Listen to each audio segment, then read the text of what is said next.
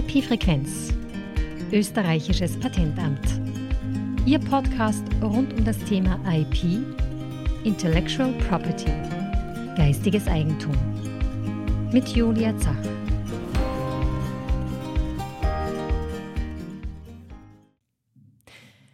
Dieser Podcast wurde produziert von Raffaela Tiefenbacher und Julia Zach, finanziert vom österreichischen Patentamt. Ein herzliches Hallo hier wieder bei der IP-Frequenz, dem Podcast des österreichischen Patentamts. Das ist jetzt die erste Folge im Jahr 2024.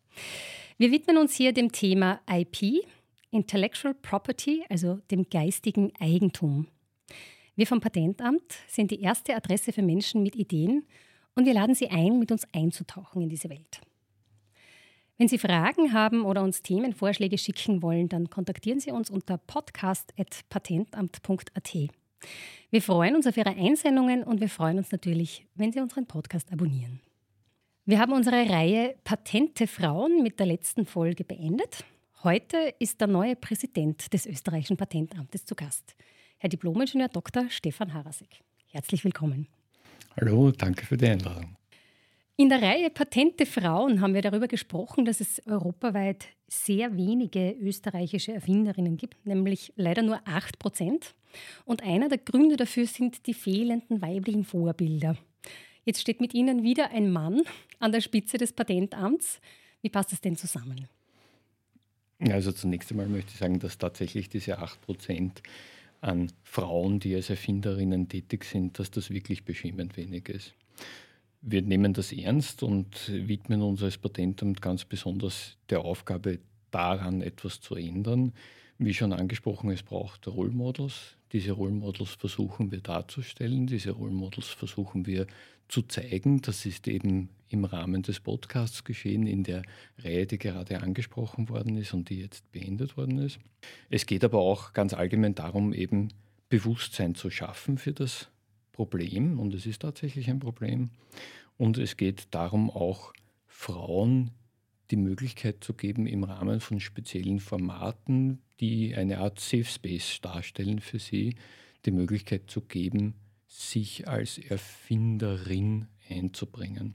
In dem Zusammenhang haben wir zum Beispiel das neue Service Body for Her äh, begonnen, in dem Frauen tatsächlich von Anfang an ihre Ideen, ihre Innovationen, ihre Kreationen mit weiblichen Patentamtsexpertinnen in dem Fall eben durchbesprechen können, herausfinden können, was daran vielleicht eine Marke sein könnte, was daran vielleicht als Patent in Frage kommt. Das ist ein Punkt. Ein anderer Punkt ist natürlich, dass wir auch Frauennetzwerke im IP-Bereich unterstützen wollen, Mentorinnen gewinnen wollen, um angehende Erfinderinnen zu unterstützen. Und ganz wichtig, ein Punkt, der vielleicht manchmal gar nicht so präsent ist, wir brauchen auch gute Informationen, um beurteilen zu können, wie denn unsere Maßnahmen wirken. Und dabei brauchen wir als eine Voraussetzung auch eine Information, wie viele Frauen sind denn tatsächlich als Erfinderinnen tätig. Österreich hat da eine besondere Situation. In Österreich ist nämlich die Meldung, wer hinter einem Patent als Erfinder, als Erfinderin steckt, freiwillig. Das heißt, wir wissen gar nicht bei allen Patentanmeldungen, wer da sozusagen den Ausschlag gegeben hat dahinter. Und das wollen wir im Rahmen unserer nächsten Patentrechtsnovelle auch ändern. So, jetzt habe ich viel über Maßnahmen geredet, die wir setzen wollen, aber die ursprüngliche Frage habe ich noch unbeantwortet gelassen. Wie geht denn das zusammen, dass wir uns auf der einen Seite so für dieses Thema der Gendergerechtigkeit engagieren, dass aber auf der anderen Seite jetzt wieder ein Mann an der Spitze des Patentamts steht? Und da möchte ich sagen, es ist vielleicht gar nicht so wichtig, ob an der Spitze des Patentamts ein Mann oder eine Frau steht. Das, worauf es doch wirklich ankommt, ist, dass diese Person sich für das Thema engagiert. Und da möchte ich sagen, mir ist dieses Thema tatsächlich sehr wichtig. Ich werde mich bemühen, dieses Thema voranzubringen. Und ich glaube, dass ich vielleicht als Mann gerade noch ein bisschen mehr sozusagen unter dem Druck stehe zu liefern, als das bei einer Frau der Fall wäre. Also insofern ist es vielleicht für die Sache durchaus dienlich, wenn äh, ich jetzt sozusagen als Mann an der Spitze des Patentamts stehe. Mhm. Noch einmal kurz zum neuen Service Body Verhör, das Sie angesprochen haben. Nämlich für Sie, liebe Hörerinnen und Hörer, genauere Infos dazu finden Sie im Link in den Show Notes. Herr Harasek, Sie kennen das österreichische Patentamt schon lange, nämlich seit 20 Jahren, und zwar aus den verschiedensten Blickwinkeln. Sie haben angefangen als Patentprüfer, Sie sind eigentlich Chemiker. Sie waren Vorsitzender des äh, Dienststellenausschusses, also das ist der Betriebsrat im öffentlichen Dienst. Sie haben die Strategieabteilung aufgebaut. Sie waren Vizepräsident mit dem Zuständigkeitsbereich Erfindungen und Sie sind jetzt Präsident des österreichischen Patentamtes seit dem 1. Dezember 2023. Was hat sich denn in dieser Zeit verändert? Das ist eine sehr interessante Frage, weil es hat sich eigentlich alles verändert. Ja. Also wenn ich mich zurückerinnere an mein Vorstellungsgespräch für den Job im Patentamt, das hat noch gar nicht an diesem Ort hier in der Dresdner Straße stattgefunden, sondern es war noch am alten Sitz des Patentamts am Kohlmarkt. Sehr ehrwürdige Räumlichkeiten, sehr schön und man hat das Gefühl gehabt, sozusagen äh, noch ein bisschen vielleicht sich in den Überbleibseln des Kaiserreichs zu bewegen.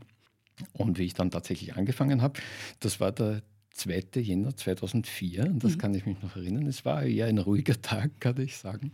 Und seitdem hat sich, wie gesagt, auch hier in der Dresdner Straße massiv viel geändert. Einmal, was ganz klar ist, die Digitalisierung hat Einzug gehalten. Also damals noch eigentlich so gut wie alles in Papier. Ja. Damals noch keine Möglichkeit zu Online-Anmeldungen. War damals überhaupt noch gar kein Begriff Online-Anmeldung. Damals auch die gesamte Arbeit vor Ort. Das, was, glaube ich, heute schon ein wesentlicher und selbstverständlicher Bereich der Arbeit ist, nämlich das Arbeiten auch von zu Hause aus, also Homework oder Telearbeit. Das war damals noch überhaupt gar, kein, gar keine Diskussion, nicht einmal daran zu denken. Da gab es auch noch keine Möglichkeit dazu, ne? Richtig, ja. es mhm. wäre auch gänzlich unmöglich mhm. gewesen, weil eben auch alles noch Papier passiert. Was sich auch sehr stark verändert hat, glaube ich, ist, dass wir heute viel offener sind, als wir es damals waren. Damals war es, glaube ich, noch viel mehr dieses Amtsverständnis oder Behördenverständnis, wo man sich vielleicht doch manchmal ein bisschen abgeschottet hat gegenüber Anmelderinnen und Anmeldern. Wir sind in der Zeit auch wesentlich dienstleistungsorientierter geworden. Und das IP-Thema als Ganzes ist aus meiner Sicht viel europäischer oder internationaler geworden. Das ist klar, dass das auch folgt sozusagen der Entwicklung der Geschäftstätigkeit der österreichischen Unternehmen. Auch die wird immer internationaler und es wird daher natürlich für die Unternehmen auch immer wichtiger, international Schutz für ihre Innovationen zu bekommen. Ja. Das Leben im Amt ist auch durchaus nicht mehr so, wie es vor 20 Jahren war. Also ich glaube, wir sind heute wesentlich weniger hierarchisch. Es ist der Umgang miteinander viel lockerer, als er damals war. Unsere Tätigkeiten insgesamt viel, sind viel breiter geworden. Also sowas wie zum Beispiel ein Podcast wäre damals hat es ja doch nicht dabei Gab's gegeben. Ja. Aber es wäre auch wenig Verständnis dafür da gewesen, warum sollen wir denn als Behörde sowas machen? Wie passt denn das überhaupt zu unserer mhm. Tätigkeit dazu? Das ist heute eigentlich keine Diskussion mehr. Also wir sind breiter, es ist diverser und viel interessanter im Patentamt zu arbeiten. Es gibt viel mehr unterschiedliche Spezialisierungen, die wir haben. Früher war sozusagen äh, der Patentprüfer, die Patentprüferin, der Jurist, die Juristin, die Verwaltungsbediensteten und das war's dann. Heute ist das viel breiter aufgefächert. Wir haben Volkswirtinnen, wir haben Redakteurinnen, wir haben Veranstaltungsmanagerinnen und so weiter und so weiter. Also es ist einfach viel mehr, was wir anbieten und viel unterschiedlicher. Und etwas, was auch sehr wichtig ist aus meiner Sicht, ist, dass wir uns heute viel weniger als Konkurrenz zur europäischen Ebene sehen im österreichischen Patentamt, sondern dass wir vielmehr den nationalen IP-Schutz und den europäischen IP-Schutz als zwei Teile eines Gesamtsystems sehen und unsere Kundinnen und Kunden dabei unterstützen wollen, den Schutz, den sie brauchen, zu bekommen, sei es auf europäischer Ebene oder auf nationaler Ebene oder vielleicht auch beides. Und was uns, glaube ich, aber immer irgendwie begleitet, ist, dass wir sehen, dass es wichtig ist, das Thema IP unter die Leute zu bringen, sozusagen. Es ist kein Thema, um das sich die, die sich darum kümmern sollten, nämlich die innovativen Menschen, von Haus aus kümmern würden, weil es doch ein Thema ist, das einen nicht sofort auf den Kopf fällt, wenn man sich nicht ausreichend darum kümmert. Mhm. Und darum sind Podcasts zum Thema IP wichtig, darum ist auch unsere IP Academy wichtig, darum sind auch unsere Dienstleistungen wichtig. Alle diese Punkte tragen dazu bei, das Thema IP eben breit zu kommunizieren und zu zeigen, wie wichtig es ist, sich darum zu kümmern. Jetzt haben Sie gesagt vorher, Sie haben selbst ein 20-jähriges Jubiläum gefeiert, sozusagen im Patentamt am 2. Jänner. Aber nicht nur Sie haben ein Jubiläum, sondern auch das Patentamt hat ein Jubiläum. Das ist am 01.01.2024 125 Jahre alt geworden. Es gibt also ein Jubiläumsjahr. Was ist denn da geplant? Vieles. Also ich kann sagen, dass wir eine ganze Reihe von verschiedenen Aktionen planen für dieses Jahr und dass wir auf praktisch allen Kanälen, die uns zur Verfügung stehen, immer wieder mit kleinen Aktionen auf dieses Jubiläum aufmerksam machen werden und immer wieder einzelne, manchmal sehr lustige, manchmal auch ganz simple Ereignisse aus der Geschichte des Patentamts transportieren werden, um eben auf dieses Jubiläum aufmerksam zu machen.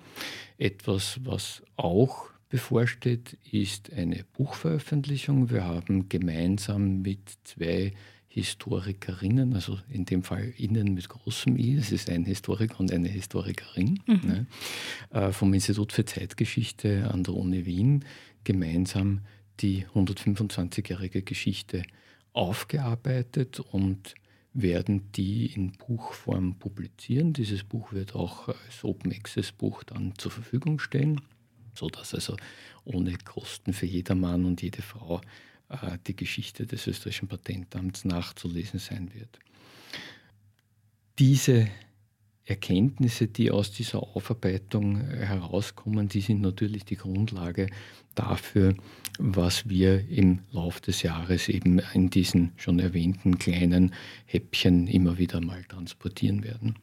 Mir ist vor kurzem ein Zitat untergekommen von einem ihrer Berufskollegen, nämlich vom Patentamtsleiter des US-Patentamts, allerdings nicht vom aktuellen, sondern aus dem Jahr 1899, das zufällig das Gründungsjahr des österreichischen Patentamts ist.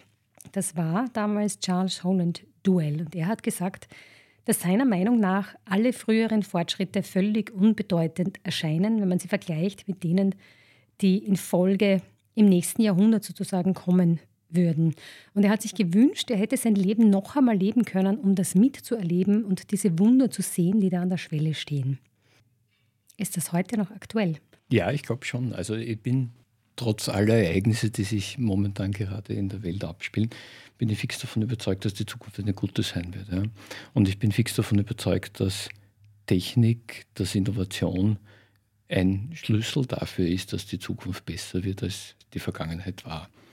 Und insofern kann ich das durchaus teilen. Und es ist auch eine Sache, die ich mir immer wünschen würde, weil das ja eine der Vorbereitungen war auch für diesen Podcast. Was muss noch erfunden werden? Also für mich ganz klar, was noch erfunden werden muss, ist die Zeitmaschine. Es ist für mich ein absoluter Traum, einerseits sozusagen in der Zukunft mal hineinschauen zu können. Ja man muss ja gar nicht dort interagieren, nicht? Also da kennt man ja die diversen äh, Romane und Geschichten, wo das immer sehr kompliziert wird, wenn Leute in der Zeit reisen und dann dort interagieren, irgendwas durcheinander bringen und plötzlich ist die Welt aus den Fugen geraten. Ja, das, das muss ja gar nicht sein. Es würde schon reichen, es einfach zu sehen. Das wäre für mich wirklich eine Sache, die wunderschön wäre, auch wenn es physikalisch höchstwahrscheinlich nicht möglich ist. Ja. Aber es wäre ein schöner Traum. Mhm. Und warum haben Sie überhaupt entschieden, sich mit der Geschichte des Patentamtes auseinanderzusetzen? Aus zweierlei Gründen. Einerseits deswegen, weil einfach 125 Jahre, glaube ich, schon eine schöne Zeit ist, eine lange Zeit, eine Zeit, die es wirklich erlaubt, schon auf viel zurückzuschauen. Und auf der anderen Seite deswegen, weil ich auch sehr fix der Überzeugung bin, dass es wichtig ist, sich mit der Geschichte auseinanderzusetzen, um daraus für die Zukunft zu lernen und zu vermeiden, dass man dieselben Fehler mehrmals begeht. Mhm. Ich habe den vorigen Interviewpartnerinnen die gleiche Frage gestellt, nämlich wie sie zu ihrem Interesse, zu ihrem Fachgebiet gekommen sind. Wie war das denn bei Ihnen? Warum haben Sie sich für die Technik interessiert oder wie sind Sie zur Chemie gekommen? Wie bin ich zur Chemie gekommen? Ich muss sagen, das war meine Chemielehrerin. Die war also im Gymnasium.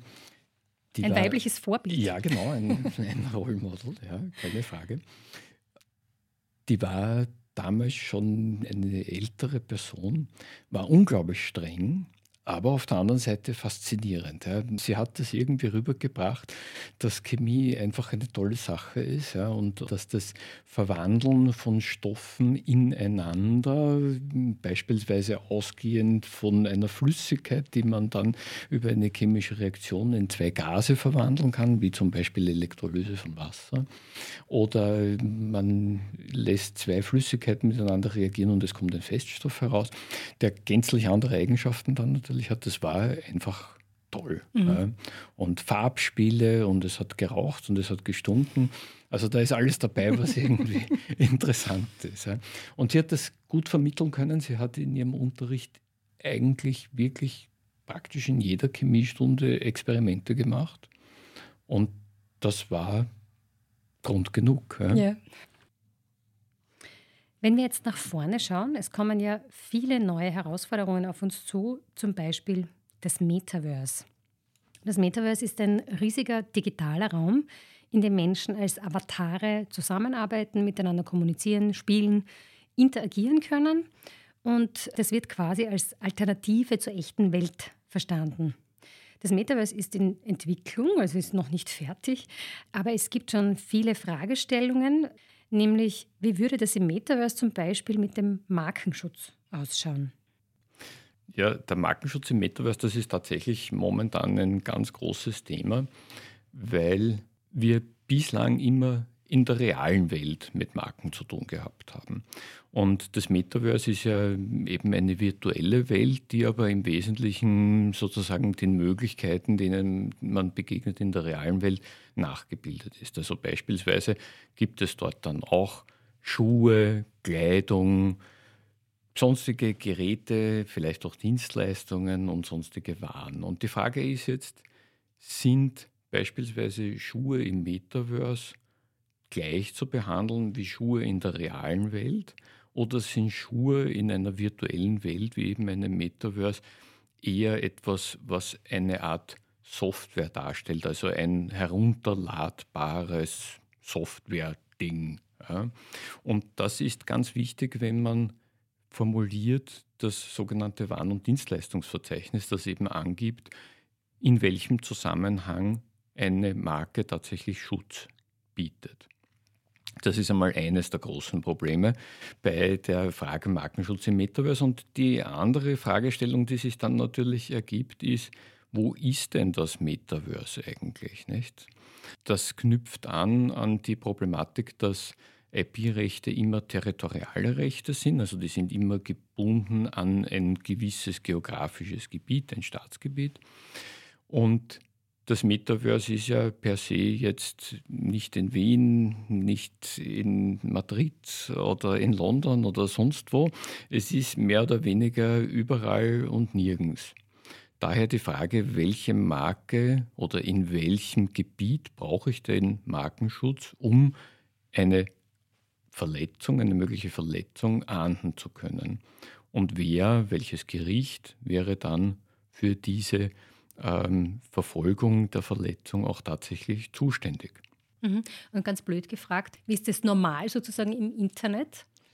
Gewöhnlich ist es so, wenn es um den Onlinehandel geht, dann muss ein gewisser Bezug da sein, entweder händlerseitig oder marktseitig, also wo dann das, dieses Service, diese Dienstleistung eben angeboten wird. Ähm, und damit kann man dann einen Anknüpfungspunkt finden. Aber das ist im Metaverse eben nicht so, weil das eben für jeder Mann und jede Frau, egal von wo, gleichermaßen zugänglich ist. Mhm.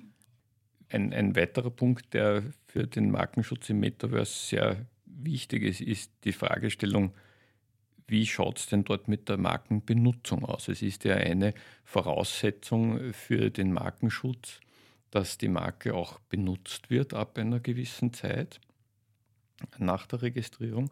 Und hier ist ganz klar die Fragestellung, wie schaut denn eine ernsthafte Benutzung im virtuellen Raum, in der virtuellen Welt tatsächlich aus? Welche Definition äh, kann man hier anwenden? Mhm. Eine weitere große Neuerung ist die künstliche Intelligenz, die KI. Die ändert unser aller Leben. Wie wirkt sich das denn auf den Bereich geistiges Eigentum aus? Wenn wir anschauen, was künstliche Intelligenz bei uns im Bereich des geistigen Eigentums verändert, dann gibt es verschiedene Ebenen, auf denen sich diese Wirkung zeigt.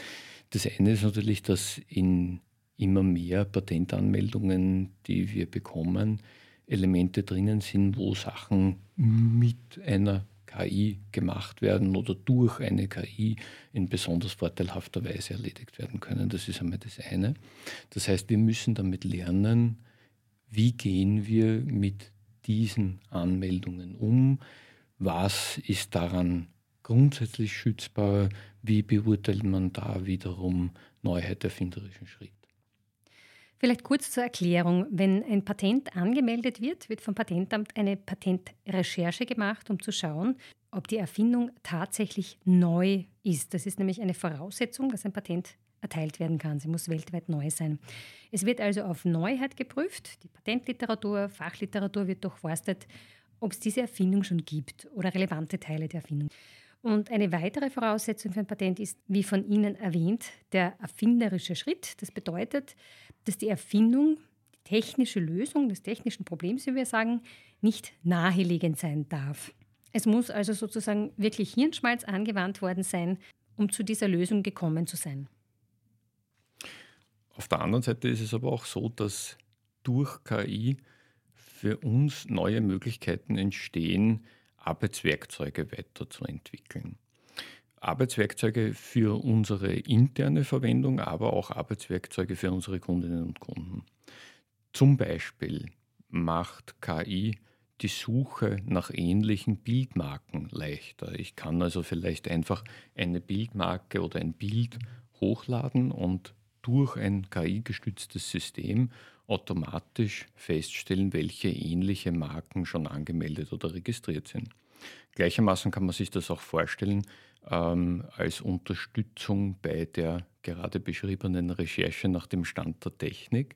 Auch hier erlaubt es KI im Rahmen einer sogenannten semantischen Suche, wo also wirklich festgestellt wird, was bedeuten denn die Formulierungen, was bedeuten die Sätze in dem Stand der Technik, kann man hier eine solche semantische Suche nutzen, um wesentlich effektiver und rascher den Stand der Technik zu durchforsten.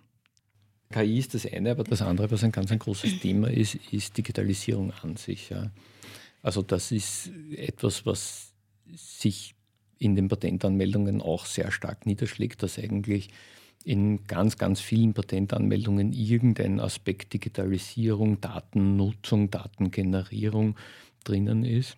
Und es bedeutet aber auch, dass sich Erfindungen insgesamt ein wenig verändern. Heute ist es eben mehr eine Vorgehensweise, eine Art der Verarbeitung und Nutzung von Daten, wo alles ein bisschen mehr virtualisiert wird und damit auch wesentlich geografisch entgrenzter wird. Und da kommt es wieder auf das Problem zurück, dass eben Patentschutz oder allgemein IP-Schutz im Wesentlichen immer darauf fußt, dass es ein Schutzrecht für ein gewisses Territorium ist, also für ein Staatsgebiet. Welche Rolle spielen denn Patente in Technik und Gesellschaft? Also einerseits erzählen uns natürlich Patente ganz viel darüber, welche Forschungsrichtungen in einem Land präsent sind, welche Industriezweige in einem Land präsent sind. Und Patente sind auch ein Punkt, der ganz deutlich zum Ausdruck bringt, was sind die Probleme, die in einer gewissen Zeit wahrgenommen werden. Weil natürlich, um eine technische Innovation auf den Weg zu bringen, braucht es zuerst eine Wahrnehmung eines Problems. Ja. Wenn man nicht den Eindruck hat, dass irgendwo etwas fehlt, dann wird man nichts erfinden mhm. in der Richtung. Ja. Also das heißt, es zeigen Patente eben auch, was ist das, was unter den Nägeln brennt.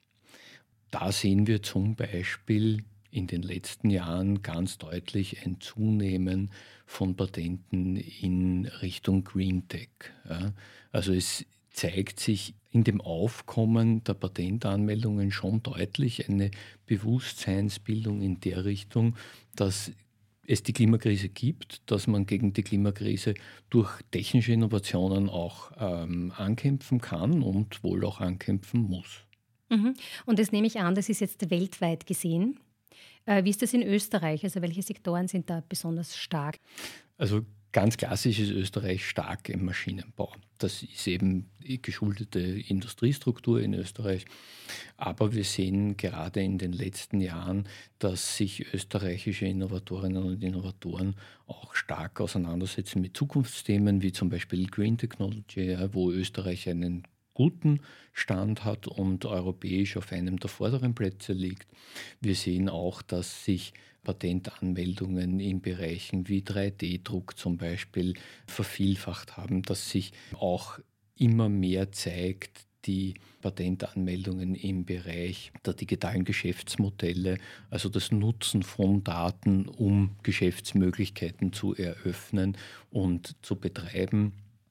Und wir sehen auch ein weiteres Thema, bei dem Österreich sich sehr stark hervorgetan hat, ist auch das Thema Robotik. Mhm. Etwas, was für Anmeldungen und Patente von österreichischen Unternehmen auch ganz typisch ist, und darauf, glaube ich, können wir insgesamt sehr stolz sein, ist die Tatsache, dass sie meistens einen sehr großen geografischen Schutzbereich auch haben. Das heißt, einen besonders hohen Anteil von Patenten, die nicht nur in einem oder wenigen Ländern gültig sind, sondern e-, eben in mehreren Ländern gültig sind. Und das ist ganz klar ein Zeichen dafür, dass die geschützten Dinge, diese geschützten Verfahren, diese geschützten Produkte, dass die tatsächlich international sehr gut konkurrenzfähig sind, sonst hätte es ja keinen Sinn, sich dafür einen breiten geografischen Schutz zu holen. Was sind denn die kommenden Weichenstellungen für die Welt der Patente? Eine der wichtigsten Weichenstellungen hat stattgefunden im Juni letzten Jahres. Am 1. Juni 2023 ist das Einheitspatentsystem in Kraft getreten und das gilt, glaube ich, doch als eine der größten Veränderungen in der Welt des Erfindungsschutzes in Europa in den letzten 50 Jahren, ja, weil damals vor 50 Jahren ist die Europäische Patentübereinkunft signiert worden. Und das Einheitspatentsystem bringt die Möglichkeit, dass man derzeit in 17 teilnehmenden Staaten einen einheitlichen Patentschutz bekommen kann über eine Patentanmeldung beim Europäischen Patentamt. Daraus wird sich sicher in der nächsten Zeit eine Veränderung der Anmeldestrategien von Patentanmelderinnen und Patentanmeldern ergeben. Wir werden sehen, dass sozusagen auf neue Wege gesetzt wird bei dem Erwirken von einem internationalen Patentschutz. Es ist natürlich das Einheitspatent vielleicht nicht die Lösung für alle Fragen, aber es ist sicherlich für viele sehr attraktiv, mit nur einem Patent, mit einer Gebührenzahlung, mit einer Anmeldung und mit nur einer Übersetzung in 17 Ländern der EU Schutz zu bekommen. Daraus wird sich sicher eine Veränderung ergeben, wie das System, das Patentschutzsystem insgesamt genutzt wird. Hier ist es an uns, möglichst gut die Bedürfnisse der Anmelderinnen und Anmelder zu unterstützen. Das heißt, wir werden uns genau anschauen, ob wir neue Dienstleistungen anbieten sollen, welche das sind, ob wir bestehende Dienstleistungen vielleicht in dem, was sozusagen Gegenstand ist, dieser Dienstleistung adaptieren. Und wir sind ja insgesamt, denke ich, ganz gut unterwegs, dieses System zu unterstützen und die Nutzerinnen dabei zu unterstützen, dieses System zu verwenden. Wir bieten ja schon seit 2023 an, dass wir zu Erstanmeldungen beim österreichischen Patentamt gleichzeitig auch eine Recherche und eine Prüfung zu dieser Anmeldung zusätzlich zu unserer Recherche und Prüfung vom Europäischen Patentamt organisieren, sodass die Anmelderinnen schon im Rahmen der Anmeldung beim österreichischen Patentamt erfahren, was das Europäische Patentamt bei einer eventuellen Nachanmeldung dieser Erfindung äh, über diese Erfindung denken würde oder wie sie diese Erfindung beurteilen würden. Mhm. Genau, und ein weiterer Vorteil ist, dass diese zusätzliche Recherche gratis ist. Wenn Sie dann ein europäisches Patent anmelden, können Sie sich damit bis zu 1775 Euro sparen. Den Link dazu stellen wir Ihnen in die Show Notes. Ergänzend zum Einheitspatent, im Moment gibt es 17 Staaten, für die man den einheitlichen Schutz haben kann. Ein weiterer 18. Staat steht aber sozusagen in den Startlöchern, nämlich Irland. Da steht ein Referendum im Juni 2024 an. Gibt es noch weitere Weichenstellungen für die Welt der Patente? Was auch immer wichtiger werden wird, ist eine Gesamtsicht auf das IP-System.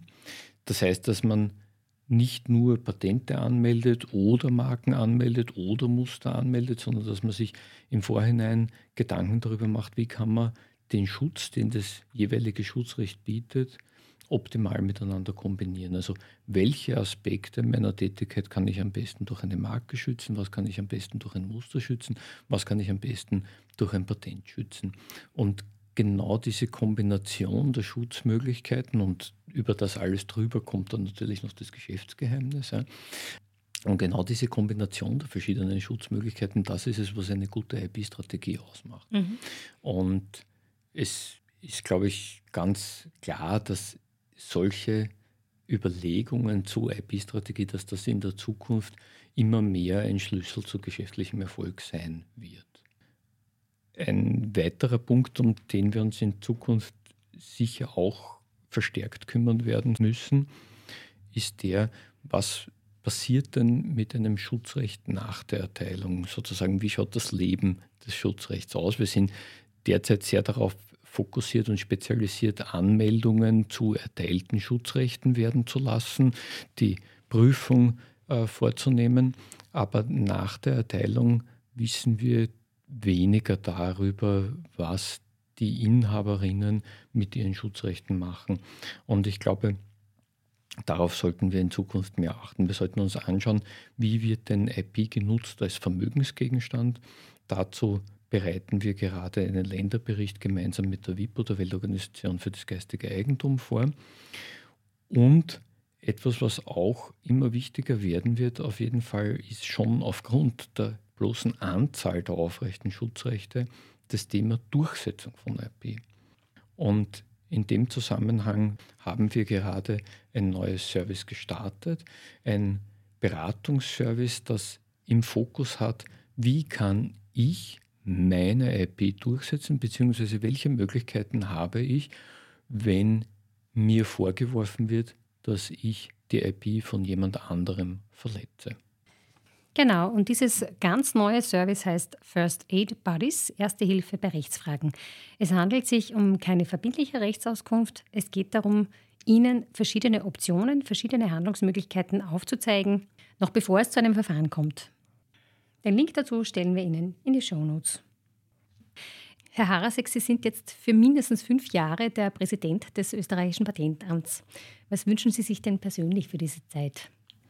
Was wünsche ich mir persönlich für diese Zeit? Ich wünsche mir, dass ich es zusammenbringen werde, dass ich das Amt in diesen fünf Jahren auf die besprochenen Veränderungen gut einstellen werde, sodass wir auch in fünf Jahren wieder hier sitzen können und wieder eine Folge von diesem Podcast machen und berichten können über die Erfolge, die in den fünf Jahren gekommen sind und wie Österreich tatsächlich es geschafft hat, von der Gruppe der Strong Innovators in die Gruppe der Innovation Leader zu kommen. Super, ja, ich freue mich schon auf das Gespräch dann in fünf Jahren. Ich habe mit den ersten drei Interviewpartnerinnen einen Wordrap gemacht, den würde ich gerne auch mit Ihnen machen. Eine kurze Frage, schnelle Antwort. Früher Vogel oder Nachteule? Definitiv früher Vogel, dafür sorgen schon meine zwei vierbeinigen Mitbewohner. Ah, okay. Die sind Katzen oder Hunde? Katzen. Ich hätte gerne ein Selfie mit. Ich hätte gerne ein Selfie mit Frau Cecilie Ripper. Frau Cecilie Ripper war die erste österreichische Patentanwältin und sie war damit nicht nur die erste Patentanwältin in Österreich, sondern offenbar in ganz Europa sogar die erste Patentanwältin. Also wirklich eine Pionierin, die für Frauen einen neuen Berufsstand sozusagen geöffnet hat. Und ich glaube, mit so einer Pionierin hätte ich tatsächlich gerne ein Selfie. Am besten konzentriere ich mich. Ganz in der Früh oder ganz spät am Abend? Dafür habe ich zu wenig Zeit. Ja, seit längerer Zeit schon würde ich gerne einen Teil des Iron Curtain Trail mit dem Rad absolvieren. Das ist die, der Radweg Eurovelo 13. Ja. Einen ganz kleinen Teil davon habe ich schon absolviert, aber sozusagen äh, der, der wesentlich größere Teil fehlt noch und zumindest einen etwas größeren Teil davon, den würde ich gerne machen. Das Patentamt ist das Patentamt ist für mich der beste Arbeitsplatz, wird ständig vielfältiger und interessanter. Und ich hoffe, dass das meinen 237 Kolleginnen auch so geht. mein Buchtipp. Da habe ich zwei Vorschläge. Einerseits den Roman Die Buddenbrooks von Thomas Mann. Ein ausgesprochen schöner und interessanter Roman. Und andererseits etwas, was mehr Bezug zur Technik hat, wäre das Buch das Marconi-Patent von Peter Kurz, das ist ein deutscher Patentanwalt, und der verknüpft in diesem Buch ein bisschen sozusagen ein reales historisches Ereignis, nämlich den Patentstreit um das Patent von Herrn Marconi, wo es geht um die Funkübertragung mit einer fiktiven Kriminalgeschichte. Darauf kann ich nicht verzichten leider auf Süßigkeiten, ganz besonders Punschkrapferl und Esterhasetritt. Sie haben es am Anfang schon kurz erwähnt. Was muss denn unbedingt noch erfunden werden? Unbedingt erfunden werden muss die Zeitmaschine. Wie gesagt, das Reisen in der Zeit und das Dabeisein von Entwicklungen in anderen Zeiten, die man eben in seinem eigenen Leben sonst nicht mitbekommt, das wäre ein ganz besonderer Traum. Und zurückkommend auf die Selfie-Frage. Es wäre dann auch die Möglichkeit, vielleicht mit der Frau Cecilie Ripper nicht nur ein Selfie zu haben, sondern auch mit ihr darüber zu reden, wie denn das so war, wie sie Patentanwältin geworden ist, wie das aufgenommen worden ist, wie ihre Mandantinnen dazu gestanden sind, wie sozusagen ihr Einstieg in diesen Beruf war und ihre gesamte Wahrnehmung und Erfahrung, die sie gemacht hat. Was mögen Sie an Ihrem Job am liebsten? Am liebsten an dem Job mag ich, dass es so viele Möglichkeiten gibt zu gestalten. Das ist etwas, was es ermöglicht, tatsächlich das zu bringen, was notwendig ist, nämlich öffentliche Verwaltung muss immer dazu dienen, die Gesellschaft zu unterstützen in einer positiven Weiterentwicklung. Und ich glaube, die Gesellschaft verändert sich so rasch, und die Bedürfnisse, die die Gesellschaft hat, die verändern sich so rasch, dass es notwendig ist, auch die öffentliche Verwaltung zu verändern. Und das ist etwas, was ich in der Position, die ich jetzt habe, tatsächlich tun kann und woran mir besonders viel liegt. Herr Präsident, vielen Dank, dass Sie heute hier zu Gast waren. Danke für Ihre Einblicke und Ihre Ansichten und alles Gute für Ihre Präsidentschaft. Ich bedanke mich für die Einladung. Es war ein sehr nettes Gespräch. Danke. Danke auch an Sie, liebe Hörerinnen und Hörer. Passen Sie auf sich und passen Sie auf Ihr geistiges Eigentum auf. Bis bald. Die nächsten Webinare der IP Academy. Am Dienstag, den 27. Februar 2024, findet das Webinar Markensuche leicht gemacht statt. Von 9 Uhr bis 10.30 Uhr mit Frau Magister Ursula Höfermeier Sie lernen die wichtigsten kostenlosen Markensuchmaschinen kennen und üben, nach älteren Marken zu recherchieren, die für Sie möglicherweise problematisch werden könnten, wenn Sie eine neue Marke anmelden. Am Mittwoch, den 28. Februar 2024 von 10 bis 12 Uhr findet das Webinar Reading and Understanding Patents auf Englisch statt. Sie lernen mit Frau Dr. Hildegard Etz, was Sie genau aus einem Patentdokument herauslesen können, was Patentansprüche sind und wie Sie das Patent inhaltlich einschätzen können. Infos zu diesen und allen weiteren Webinaren finden Sie auf www.patentamt.at.